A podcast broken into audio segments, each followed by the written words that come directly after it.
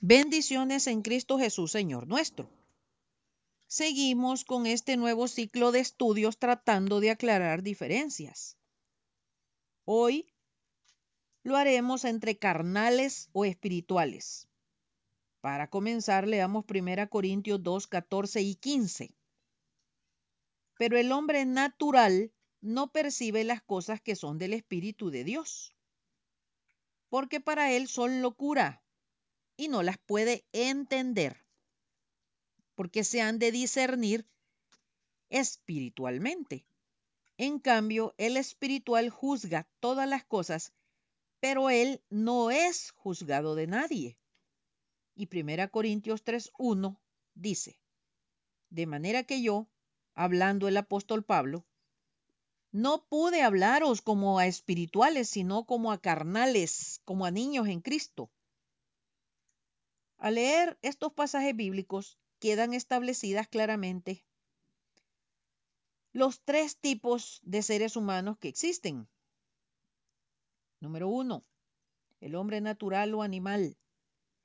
En el pasaje bíblico recién citado, la traducción viene de, de psíquicos y se refiere a quien está dominado por su psique, o sea, su alma natural.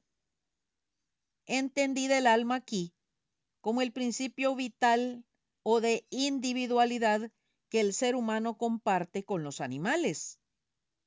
Aunque el alma del hombre está imbuida de un orden de inteligencia superior. El psíquicos es el ser humano nacido una sola vez. El hombre natural y caído, muerto en delitos y pecados, sin esperanza y sin Dios como nos lo dice Dios en Efesios 2, 1 y 12. Y Él os dio vida a vosotros cuando estabais muertos en vuestros delitos y pecados. En aquel tiempo estabais sin Cristo, alejados de la ciudadanía de Israel y ajenos a los pactos de la promesa, sin esperanza y sin Dios en el mundo. Esta última frase lo distingue y caracteriza a la perfección. El hombre natural está sin esperanza y sin Dios en este mundo. No puede comprender lo espiritual. Es locura para él. La palabra de Dios, sus promesas, su gracia y la fe le son cosas incomprensibles. Su existir está limitado por su entendimiento entenebrecido y por sus emociones y sentimientos. No puede, bajo esta condición, entrar en el reino de Dios porque no hay un despertar a las cosas espirituales. No ha nacido de nuevo, es inconverso e incrédulo. El Señor Jesucristo en Juan 3:3 dijo, De cierto, de cierto te digo, que el que no naciere de nuevo no puede ver el reino de Dios. Este tipo de ser humano debe distinguirse claramente de aquel que la Biblia llama carnal. Número dos, hombre carnal. Sárquicos. Es un creyente no sometido totalmente a Cristo, que vive dominado principalmente por su naturaleza carnal Leamos 1 Corintios 3 del 2 al 11 que dice, Os di a beber leche y no vianda, porque aún no erais capaces, ni sois capaces todavía, porque aún sois carnales, pues habiendo entre vosotros celos, contiendas y disensiones, ¿no sois carnales y andáis como hombres? Porque diciendo el uno, yo ciertamente soy de Pablo, y el otro, yo soy de Apolos, ¿no sois carnales? ¿Qué pues es Pablo? ¿Y qué es Apolos? Servidores, por medio de los cuales habéis creído, y eso según lo que a cada uno concedió el Señor. Yo planté, Apolo regó, pero el crecimiento lo ha dado Dios. Así que ni el que planta es algo, ni el que riega, sino Dios. que da el crecimiento. Y el que planta y el que riega son una misma cosa, aunque cada uno recibirá su recompensa conforme a su labor. Porque nosotros somos colaboradores de Dios y vosotros sois labranza de Dios, edificio de Dios, conforme a la gracia de Dios que me ha sido dada. Yo como perito arquitecto puse el fundamento y otro edifica encima, pero cada uno mire cómo sobreedifica, porque nadie puede poner otro fundamento que el que está puesto, el cual es Jesucristo. Lamentablemente, esta tierra está superpoblada de muchas religiones y denominaciones por causa de los creyentes carnales, niños espirituales que, como dice el texto recién leído, tienen celos, pleitos, divisiones que los conducen a defender fieramente lo que son bautistas, evangélicos, católicos, etcétera, etcétera, etcétera. Cuando queda claro y bien establecido que solo somos servidores, colaboradores, que unos plantan, o sea, evangelizan, y otros riegan, o sea, disipulan. Pero todos sobre el mismo fundamento, nuestro Señor Jesucristo, el único mediador entre Dios y los hombres. Hagamos un gran ejercicio mental. Todos deberíamos, como un gran embudo, conducir a las almas al conocimiento del Señor Jesucristo y velar por su crecimiento espiritual.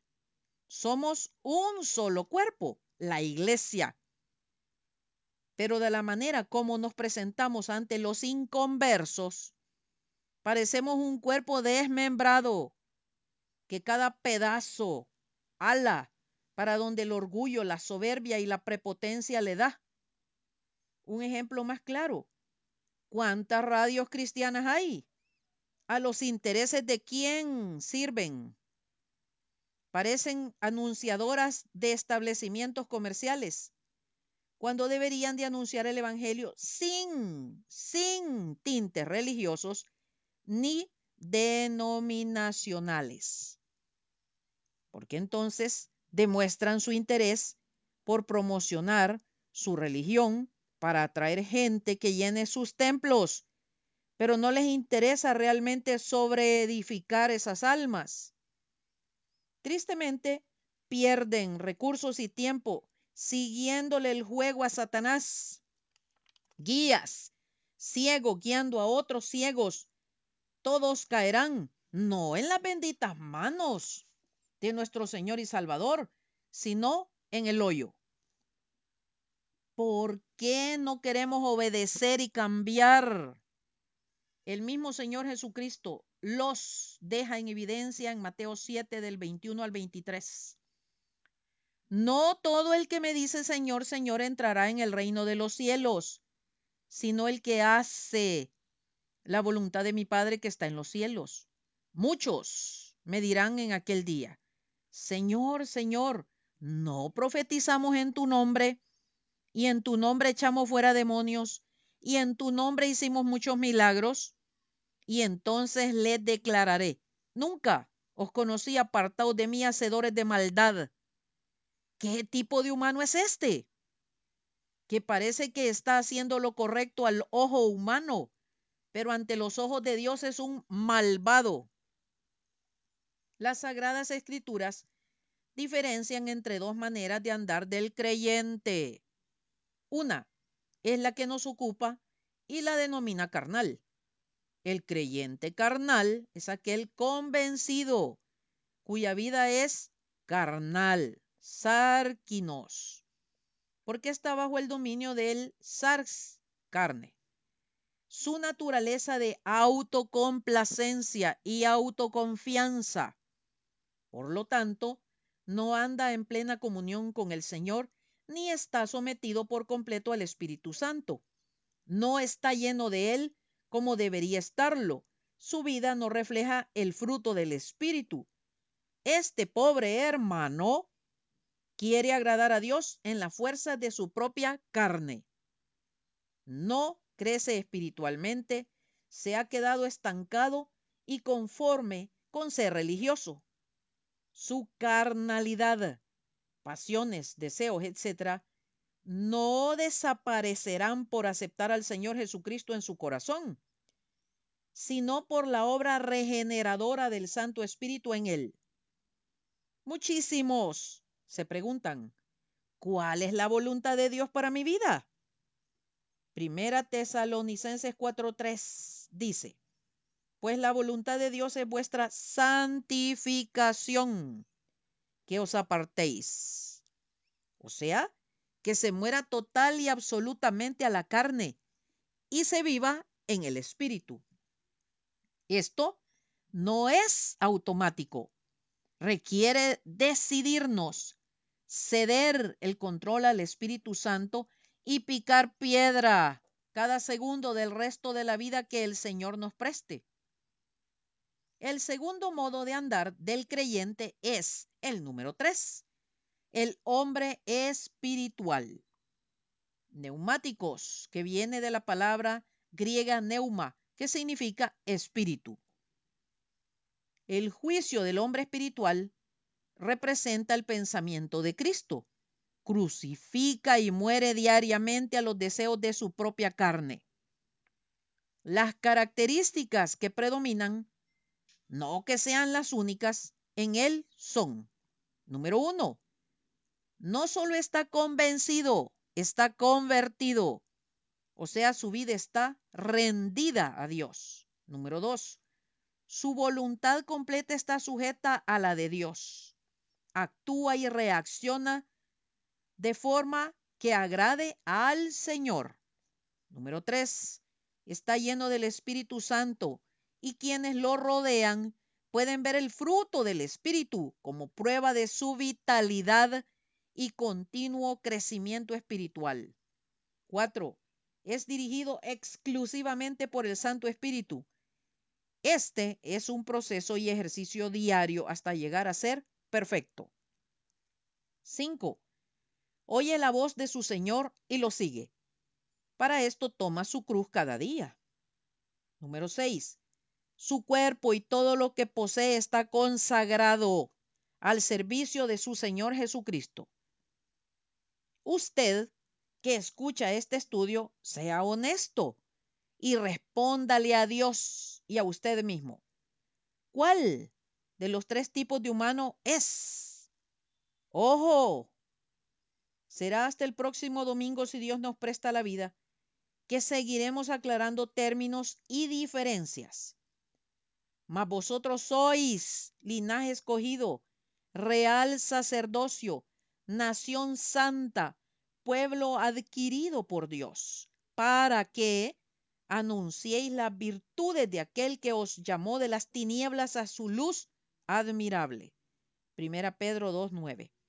Maranata, Cristo viene. Atentamente, colaboradora de Riego Acevedo.